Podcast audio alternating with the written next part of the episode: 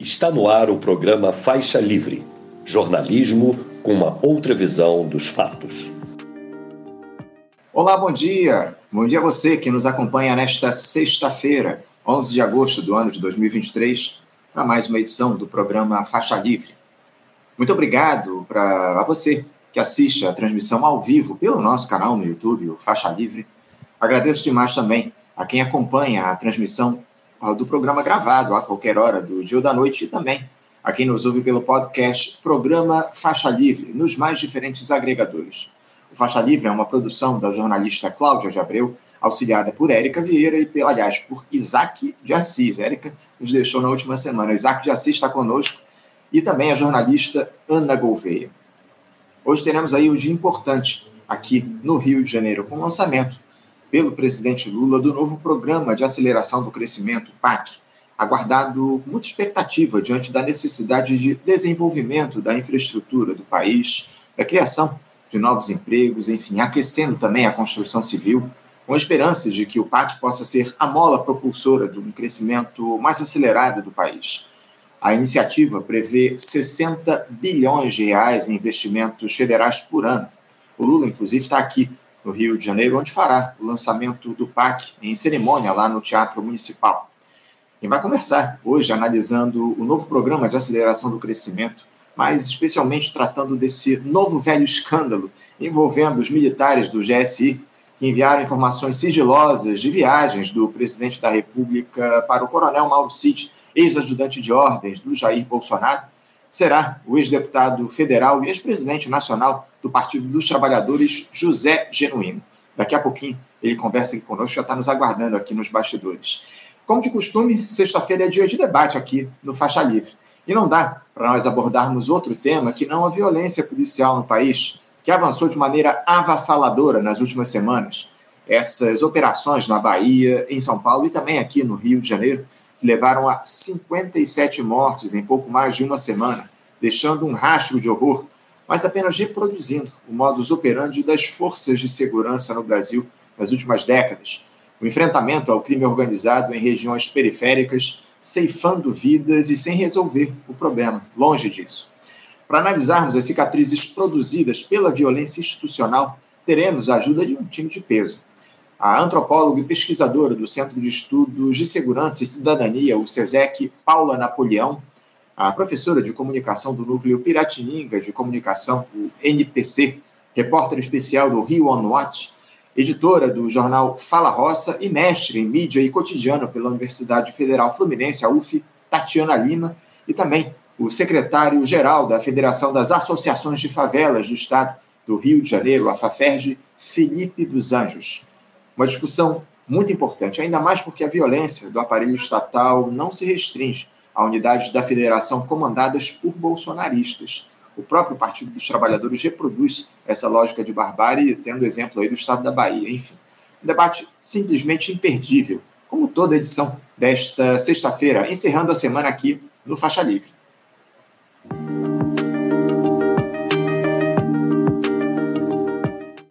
Bom, gente, como eu adiantei, eu vou saudar aqui o nosso primeiro entrevistado que já nos aguarda aqui do outro lado da tela. Eu me refiro ao ex-deputado federal e ex-presidente nacional do Partido dos Trabalhadores, José Genuíno. José Genuíno, bom dia. Bom dia, Anderson. Estou à disposição. Genuíno, obrigado pela tua presença mais uma vez aqui no nosso programa, por atender ao nosso convite nesta sexta-feira, para a gente tratar de questões importantes relativas ao país, porque a gente vai caminhando, Genuíno, para a reta final do ano de 2023, nos aproximamos na metade do mês de agosto e o governo do presidente Lula ainda tem uma série de problemas para resolver que ficaram da gestão anterior, que promoveu um verdadeiro desmonte do Estado Nacional e quase nos mergulhou em um regime de viés autoritário. Tivemos agora essas revelações envolvendo a Polícia Rodoviária Federal, naquelas operações do, durante o segundo turno das eleições do ano passado, com o objetivo de prejudicar de maneira deliberada o então candidato Lula a descoberta aí desse, do envio desses e-mails de militares que compunham o Gabinete de Segurança Institucional, o GSI, ao coronel Mauro Cid, esse ex-ajudante de ordens do Jair Bolsonaro, com as rotas de viagens do presidente Lula. A gente vai tratar desses dois casos daqui a pouquinho, mais especificamente, Genuíno, mas antes, Eu queria que você fizesse um balanço do governo até aqui, considerando principalmente esses acordos que o Lula tem construído por governabilidade com o Centrão. Até que ponto esse tipo de arranjo genuíno pode oferecer segurança ao presidente da República? O Lula tem administrado os interesses do executivo e do legislativo da melhor maneira nesses últimos tempos? Olha, Anderson, perante o, o momento, olhando para trás, o governo Lula significou um alívio geral, uma esperança, muitas coisas importantes acontecendo no país. Olhando para o momento e para o futuro, eu acho que o governo está aquém das expectativas de transformação e de reconstrução do país. Veja o caso, por exemplo, da tutela militar que o governo não enfrentou até agora. Veja o caso do GSI, que devia ter sido extinto. Veja o caso da segurança pública, que falta uma política nacional de segurança pública, criando o Ministério da Segurança Pública. Veja o caso da maioria conservadora no Congresso, produto da eleição. E o modelo adotado para construir maiorias é equivocado. Eu defendo que a, a, maioria no Congresso seja construída a cada ponto, a cada momento, a cada item da pauta, a partir da ideia de um polo à esquerda que tem uma pauta popular, que tem uma agenda própria. Então, essas tentativas de acordo acabam rebaixando o programa que elegeu Lula.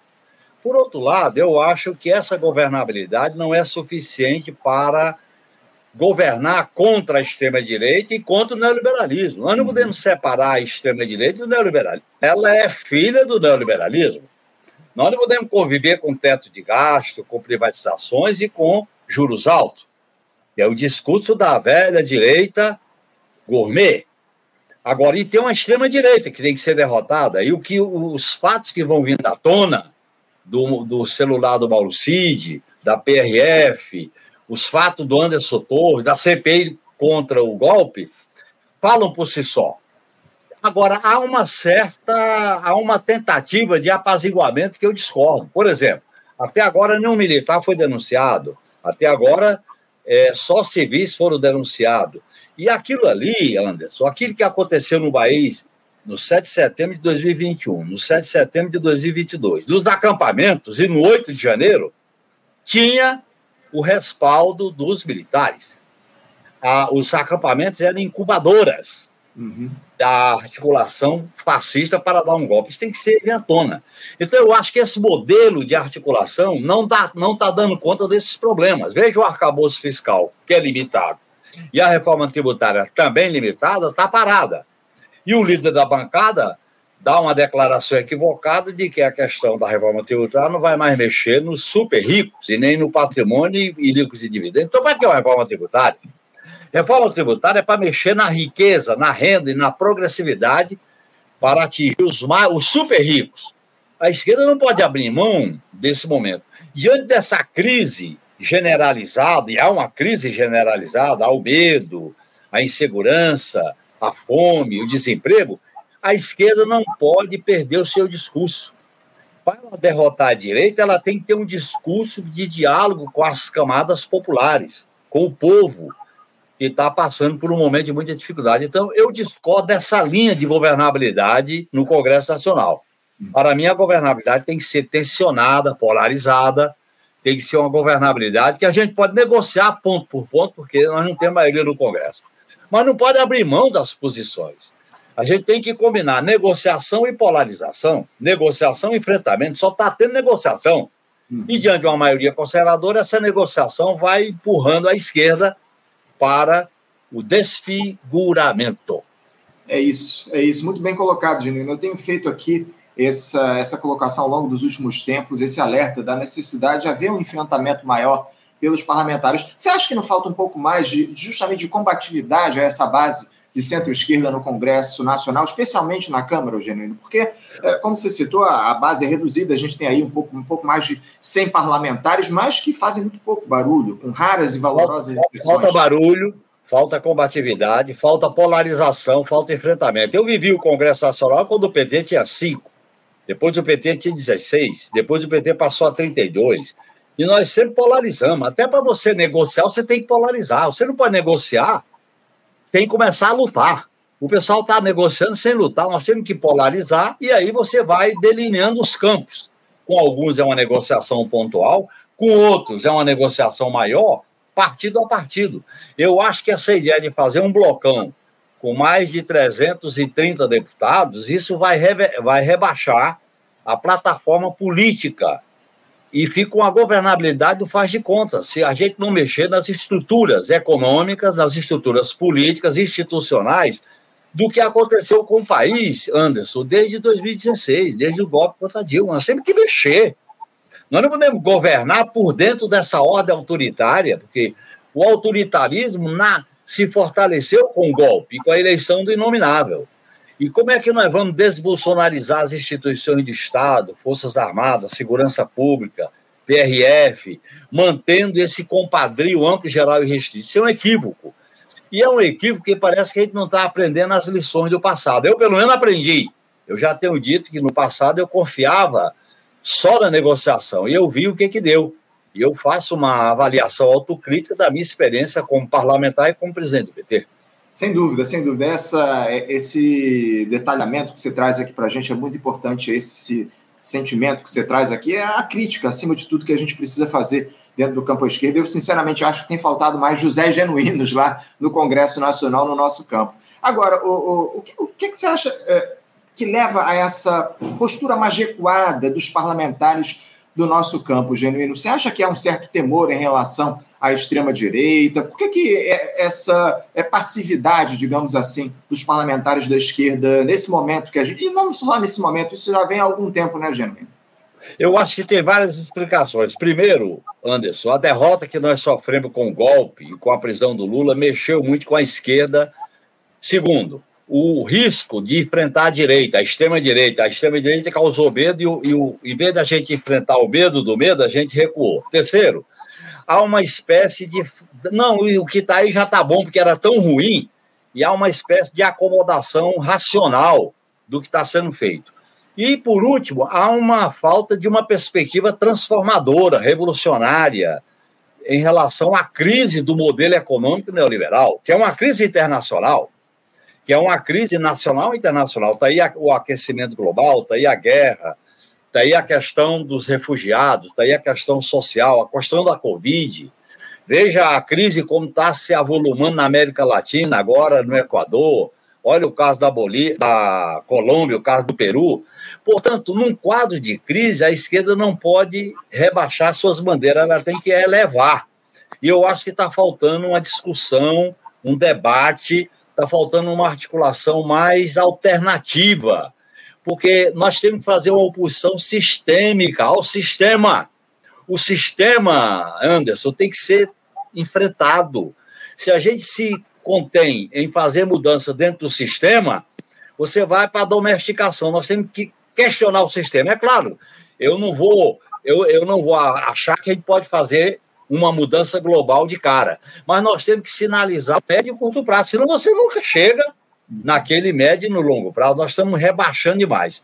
E eu acho que a falta de um debate mais qualificado, a falta de uma discussão mais aprofundada, porque desde a campanha eleitoral nós fomos rebaixando o programa e as alianças. No, no, primeiro turno era uma aliança, do segundo, do segundo turno a gente ampliou, na transição a gente ampliou, e na montagem do governo ampliamos mais ainda. E agora estamos ampliando mais ainda. Então, só tem ampliação, não tem polarização. E eu acho que o governo Lula está fazendo, tomando algumas medidas corretas na política externa, na questão dos povos originários, na questão, em algumas questões sociais, podia ter melhorado o, o salário mínimo, na questão das bolsas, na questão das, das escolas, na questão da educação, o governo está vacilando em não revogar o novo ensino médio, tinha que ser mais firme, extinguir as escolas civil-militar.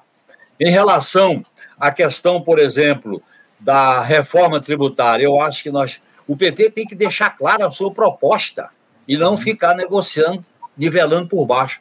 Eu acho que há um, uma espécie de vamos dizer assim, encabrestamento, de acomodação das posições da esquerda. Eu espero que o PT, eu sou do PT, trabalho no PT, numa aliança com outros partidos de esquerda e com os movimentos sociais, a gente possa elevar a plataforma de enfrentamento da crise, porque a crise ela é real, tá aí. Ela está escrita na cara, na vida, na moradia das pessoas. Como é que nós vamos financiar programas importantes se a gente tem limitações orçamentárias, se a gente tem limitações para investimento. Então, eu acho que nós temos que ter muito cuidado. Por exemplo, a mídia corporativa, ela está descendo ao governo porque ela está sendo contemplada pelo acordo com a velha direita. Na hora que o sinal mudar, ela vai para a guerra. Nós não podemos ter ilusão nessa mídia. Eu tive ilusão e paguei um preço muito caro. Eu acho isso. Agora, eu não tô, eu tô dando as minhas opiniões, são pessoais, são individuais. Eu acho que há um, essa política de, de falta de combatividade é uma marca negativa. Veja bem o que está acontecendo no Conselho de Ética, a posição do CAPA, a questão. Tudo bem, vamos negociar o fim da CPI do MST, que nem devia ter sido instalada, mas não precisa se desfigurar tanto. Cada processo é um processo. Vamos esperar um pouco, vamos julgar, vamos avaliar. Há uma pressa em ceder, nós temos que diminuir esse caminho apressado em ceder. É isso, muito bem colocado, Gênero. Para que as soluções por governabilidade não sejam colocar no governo Fufucas e Silvios Costas Filhos, como o, Lula está pretendendo aí para o próximo período, trazer o PP, os republicanos, para o governo. Eu tenho muitas perguntas aqui para você, os nossos espectadores, o, o Genuíno. Eu queria trazer uma aqui do Leandro Parra, o nosso espectador. Ele diz aqui, ó, caro Genuíno, o que impede que suas boas propostas para a área de segurança ganhem corpo dentro do PT? Olha, eu tenho uma posição há muito tempo muito definida sobre a segurança pública. Eu acho que o sistema de segurança pública no Brasil faliu, porque a segurança pública vira guerra contra a população pobre, negra e jovem. E a segurança pública não pode ser militarizada no sentido da violência, ela tem que ser preventiva, tem que ser antecipadora, tem que ser força e não violência. O sistema de segurança pública está falido. Nós temos que organizar um sistema único de segurança pública. Nós temos que mudar a relação dos governadores com as polícias. As polícias têm uma autonomia e os governadores não mandam. O Ministério Público não fiscaliza a atividade policial. A decomposição das carreiras no sistema de segurança pública é evidente. Aí o policial vive de bico, de quebra-galho. E você tem um processo de apologia da violência, da morte, de bandido bom e bandido morto, e aí não tem limite a chacina em Guarujá, no Rio de Janeiro e na Bahia, abre uma oportunidade, até porque são governados por partidos diferentes, inclusive na Bahia do PT, o PT não pode fechar os olhos, porque ele governa há 16 anos, abrir um debate sobre a segurança pública. O Brasil tem que mudar a segurança pública. A segurança pública hoje está no banco dos réus e na crise do caos. E nós temos que enfrentar esse problema. Não é com chacina, com morte de criança, com violência que vai resolver. Pelo contrário, o sistema penitenciário está falido com a lei antidroga, você tem, tem que ter um abolicionismo penal, eu digo assim, e o governo não está enfrentando isso. Eu acho que devia ter sido criado o Ministério da Segurança Pública, pode ser o Flávio Dino. Uhum. Esse, essa autoridade centrada deve organizar com os governadores parâmetros da segurança pública, nós temos que mexer na formação dos profissionais da segurança pública, porque a formação deles vem da ditadura militar, da guerra, da morte, da arma, enfrentar esse problema, porque isso é grave. Olha o que está acontecendo em alguns países da América do Sul. Olha o Peru, olha o Equador agora, a Colômbia. Você tem o predomínio de forças paramilitares, milicianas, é, que atuam com um grau de autonomia muito grande. A apologia das armas, dos CACs, essa violência tem que ser enfrentada por uma ação mais decisiva. E eu dou minhas opiniões, eu manifesto, eu, eu, eu ajudo o governo dando minhas opiniões como essas que eu estou transmitindo a vocês. Mas, é, nesse sentido, é evidente que são, são posições muito importantes essas que você traz, soluções para mim, mais do que necessárias para o pro problema da segurança pública. Por que, que esse, esse, tipo de diálogo não ganha espaço dentro do PT, ô Genuíno? Você, você tem uma, um, um, uma, um diagnóstico em relação a isso? Olha, em primeiro lugar, a esquerda tem uma dificuldade de tratar a questão da segurança pública. Ou ela tem medo, ou tem preconceito, ou não faz o debate elevado. No início, o PT, em 2002, elaborou um projeto de segurança pública. Eu até tenho cópia dele aqui, que, que defendia um sistema único de segurança pública. Nós devíamos ter criado uma Guarda Nacional, Anderson. Não é essa Força Nacional de Segurança Pública. Essa força aí não serve para nada, porque ela é uma mera, um mero recrutamento de policiais de cada estado. É, é uma Guarda Nacional comandada por um civil não vinculado ao Ministério da Defesa, que atua na. A segurança pública tem que ser separada da defesa. Segurança pública é força, defesa é violência. Separa de maneira profunda. E aí mexer na formação, no comando, no sistema de hierarquia. E atuar também na área de inteligência. Por exemplo, o GSI tinha que ter sido extinto. Olha o que está acontecendo agora com informações que chegaram para o Mauro Cid. Porque esse gabinete é um covil de antigo Arapongas, que vem da ditadura militar. Inclusive, o gabinete foi criado para poder amenizar a criação do Ministério da Defesa na era do FHC. Eu acho que são equívocos que o governo devia corrigir. Eu dei as minhas opiniões pela extinção do GSI, em vez de GSI ter uma casa militar, tirar a inteligência do GSI, porque a, a inteligência, você tem três tipos de inteligência. Você tem a inteligência de Estado, que está é tá ligada ao gabinete do governo, presidente, que é chefe de Estado chefe de governo. Você tem a inteligência militar vinculada às tarefas da Força Armada. E você até tem a inteligência judicial, que é vinculada aos processos. São três áreas diferentes. Você não pode botar isso num sistema único que cai na comunidade. A velha comunidade de informações do período da ditadura. Então, eu, eu acho que essas ideias nós temos que debater. Eu acho que o governo Lula é um governo de disputa, é um governo de debate. Nós temos que influenciar a partir da sociedade, a partir do debate político. É isso que a gente tem que fazer. O meu papel é esse, levando em conta a minha experiência como deputado e como presidente do PT. Eu, eu queria aproveitar, Eugênio, que você trouxe essa questão do Gabinete de Segurança Institucional, enfim, essas revelações envolvendo a turma do GSI, o coronel Mauro Cid, que teria recebido informações sigilosas sobre o roteiro de viagens do presidente Lula, enfim, uma figura que tentou produzir um golpe de Estado no país. Eu não vou me alongar muito não nesse sentido, porque você trouxe muitas informações sobre isso, eu vou ser muito direto. Você acha que o governo tem sido irresponsável no tratamento com os integrantes das Forças Armadas, Genuíno? Eu não digo irresponsável, eu acho que o governo adotou um caminho equivocado. Equivocado, primeiro, porque não fez o que devia ter sido feito. Quando ganhou, na indicação dos comandantes, usar o seguinte critério: oficial general questionou urnas, que não aceitou o resultado da soberania popular e que alimenta essa ideia de poder moderador, não vai ser promovido a comandante nem do Exército, nem da Marinha da Aeronáutica. Você fazia, por uma questão de antiguidade, uma, uma certa mudança é tanto que ele fez isso com o general Arruda do Ministério do Comando do Exército. Segundo, eu acho que deveria abrir um debate com um novo ministro da Defesa sobre a política de defesa nacional. O país não tem política de defesa nacional.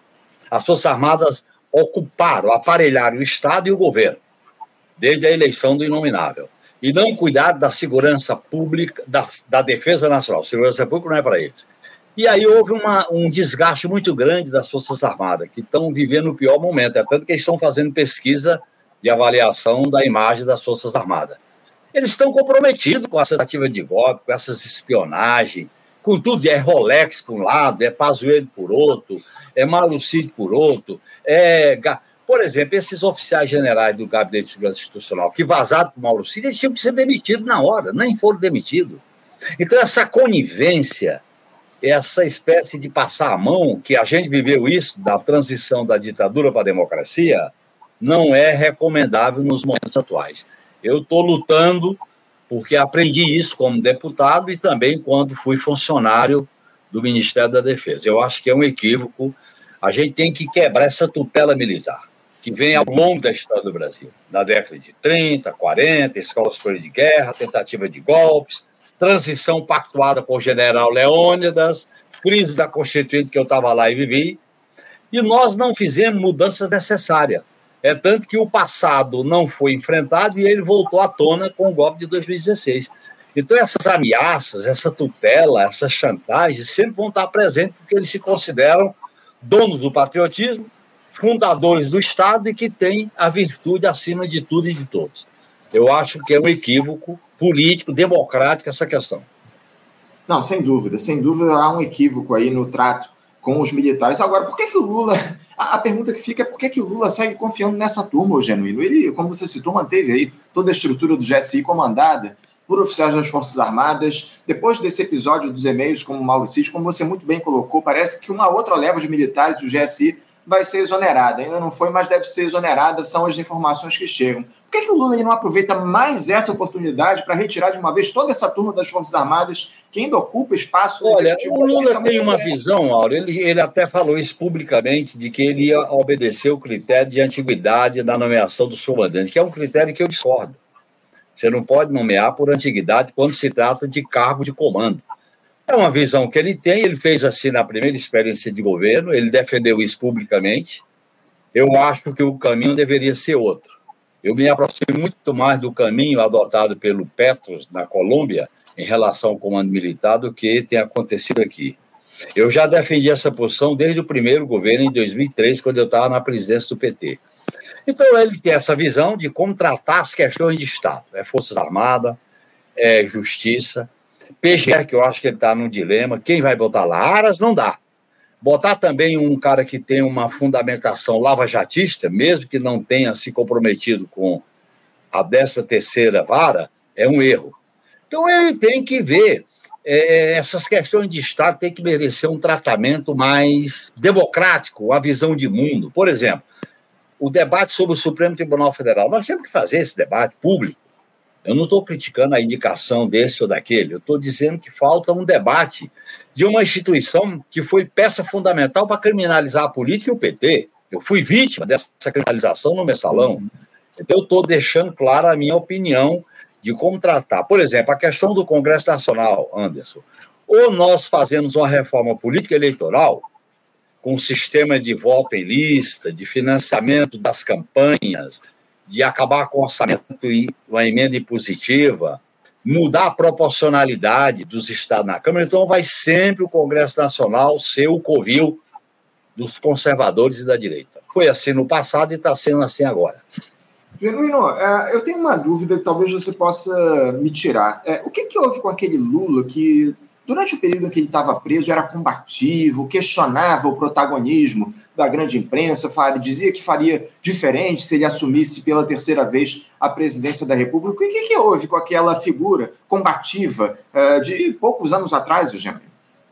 Olha, o Lula é uma figura política muito importante na história do Brasil ele intercala momentos de enfrentamento com momentos de negociação. Foi assim no sindicato, foi assim no PT, foi assim na Constituinte, foi assim nas campanhas eleitorais, foi assim na prisão, em que ele adotou uma postura combativa. Nós conversávamos muito, depois ele foi para uma campanha eleitoral e a viabilização, eu até entendo, exigiu essa aliança ampla. Eu até dizia, tudo bem, podemos fazer uma aliança ampla, mas qual o programa? Qual é a prioridade? É o programa e, uma, e um bloco de esquerda. Eu acho que o Lula, veja bem, ele está analisando o quadro. Nós não podemos ser peremptórios nem definitivos em relação à avaliação do papel dele. Ele é um líder político importante, ele tem muita força. É só ver como, tá, como estão as pesquisas, como ele mudou a agenda do país e do mundo.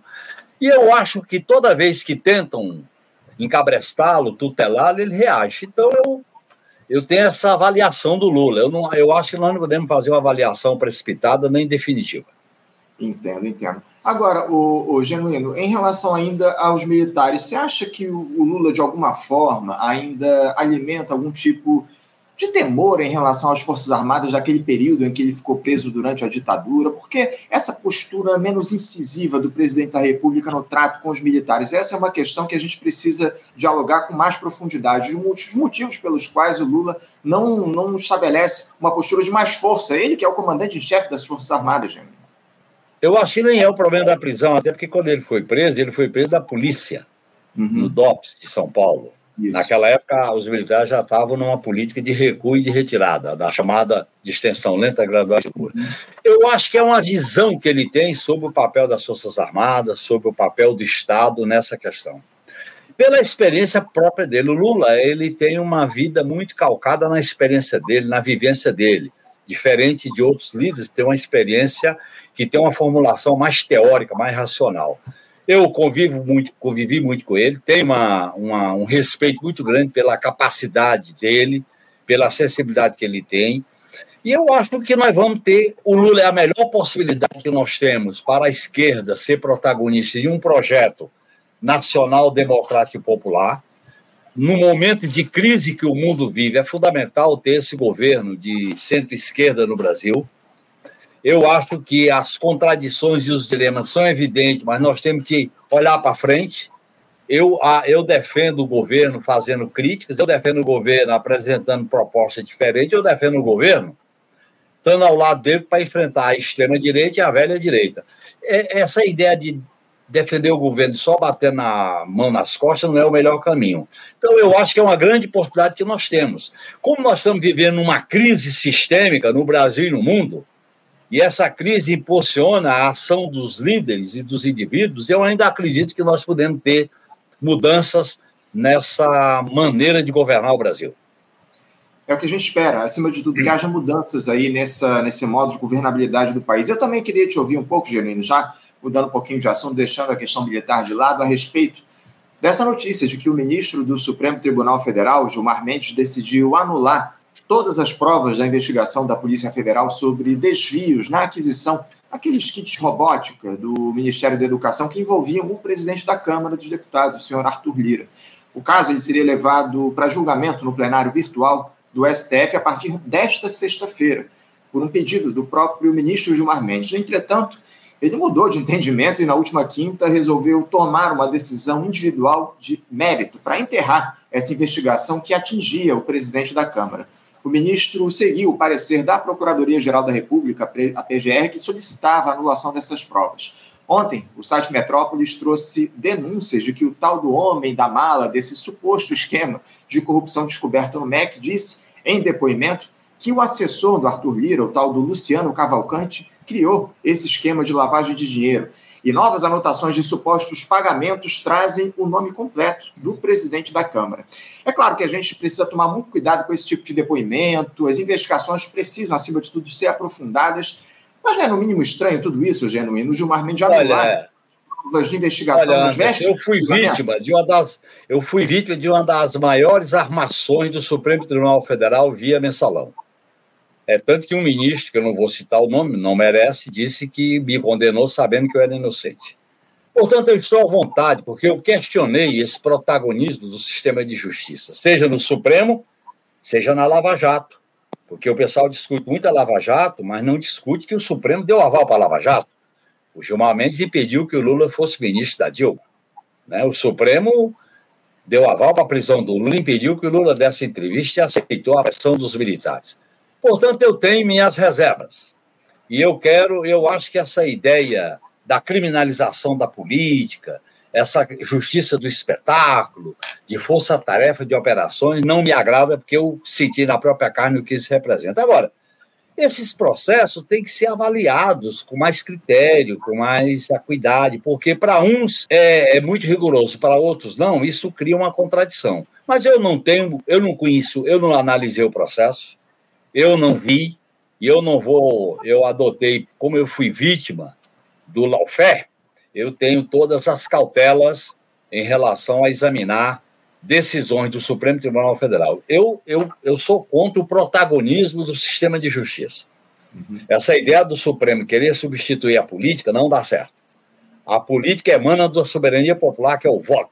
No Supremo, no, na, no Congresso e no Poder Executivo. O Supremo cumpre a lei e a Constituição esse protagonismo dos ministros, opina, opina sobre tudo, vira comentarista, isso não, não é a minha concepção de um poder contra-majoritário. Eu acho que o, o Supremo teve atitudes positivas no enfrentamento da extrema-direita, particularmente as tentativas golpistas, particularmente o, o ministro Alexandre de Moraes. Eu acho que ele está diante de um dilema com ele vai citar ou não os militares na, naquele processo dos civis. Tem que dizer. Então, eu, eu, eu prefiro esse caminho. Agora, é, sobre a, os políticos processados no Supremo, eu preferia olhar o processo, examinar direitinho.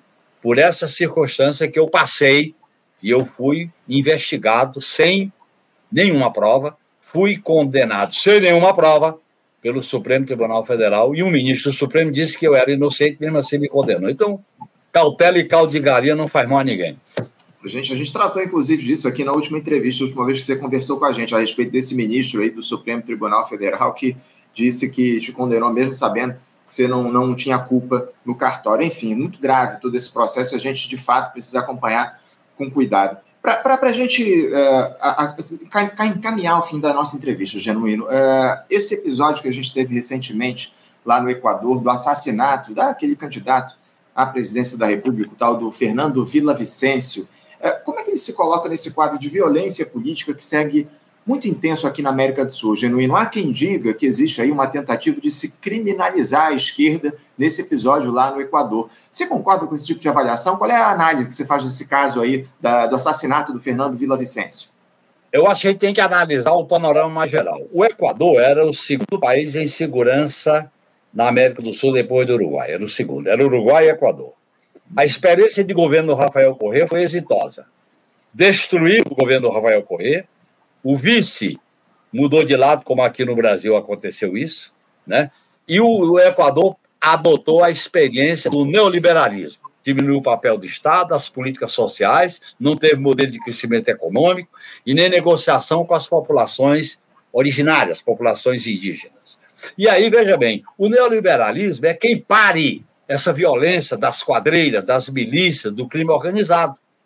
Na medida em que você diminui o papel do Estado, degradação da vida das populações abre o caminho para as quadrilhas, para os milicianos. Isso aconteceu no Equador.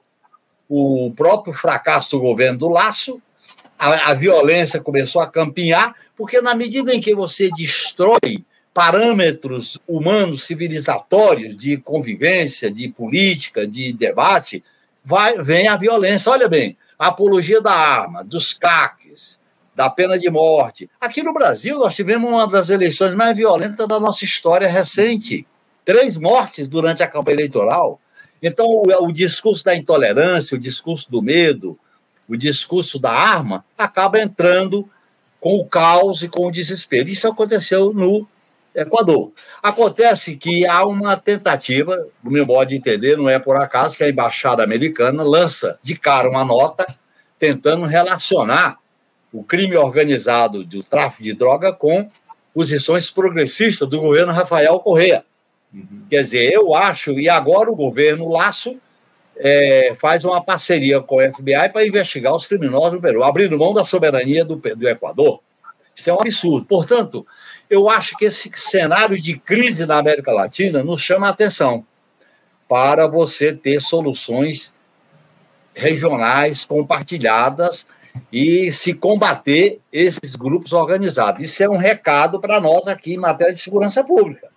A morte da Marielle, a questão das chacinas que estão acontecendo, o poder paralelo das milícias, o poder paralelo de PCC, a violência com os CACs. Você tem uma, uma incubadora, você tem o germe, tá certo? Que vai se propagando num quadro de crise social, em que você diminui o papel do Estado então, eu acho que é um alerta isso aí. No meu modo de entender, o candidato, a candidata está em primeiro lugar é apoiada pelas forças progressistas, liderada pelo Rafael Corrêa. Espero que isso não afete o seu desempenho, de preferência ganhando o Peru e, e reorganizar o Peru, o, o Equador. O Anderson, você já imaginou se esses caras tivessem derrotado o Lula no dia 30 de outubro, o que, que iria acontecer com o país? nós certamente não estávamos fazendo essa live aqui, porque o caminho era o vale tudo, era o desastre, era a desorganização. E a gente sabe que numa sociedade capitalista desigual, com alta concentração de poder, riqueza e renda, é o mais forte que predomina. Então, isso é um alerta que nós devemos levar em conta. Justamente nesse sentido, para a gente encerrar aqui, o Genuíno, a gente teve aí nessa semana a realização daquela cúpula da Amazônia lá em Belém do Pará, enfim, o, o Lula recebeu presidentes de diversos países, inclusive a presidente do Peru, a tal da Dina Boluarte, né, que, na verdade, promoveu um verdadeiro golpe contra o Pedro Castilho algum tempo atrás. É, o, o, presidente Lula, de alguma forma, reconheceu a Dina Boluarte como presidente do país. Como é que você vê essa postura do Lula, o, o Genuíno, dialogando com essa figura que... Olha, Anderson, eu acho que a integração da, da a, a integração da América Latina, e particularmente da América do Sul, é fundamental qualquer solução, seja na defesa, na segurança pública, na área econômica, sem essa integração, é frágil. Segundo, a integração é de países que envolve governos diferentes, governo progressista, governo de direita e governo até de extrema-direita, como você citou aí.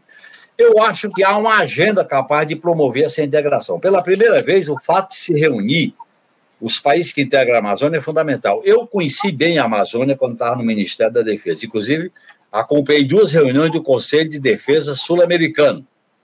Você tem que. Qualquer solução na Amazônia tem que ser compartilhada. Não adianta uma solução no Brasil que não tenha no Peru, no Brasil que não tenha na Bolívia, no Brasil que não tenha na Colômbia, na Venezuela na Guiana Francesa. Porque você não adianta pegar um lado e o outro.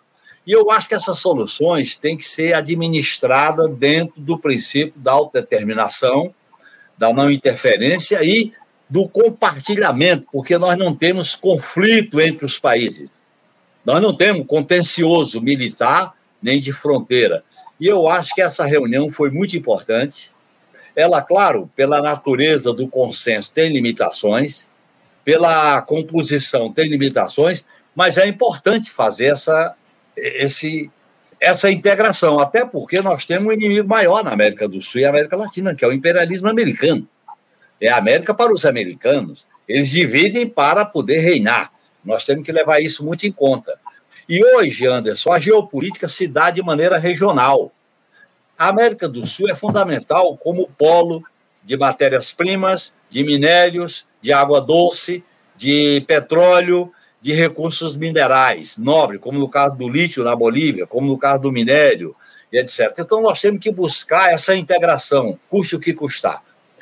É, porque nós temos uma crise internacional grave com a multipolaridade que está caminhando.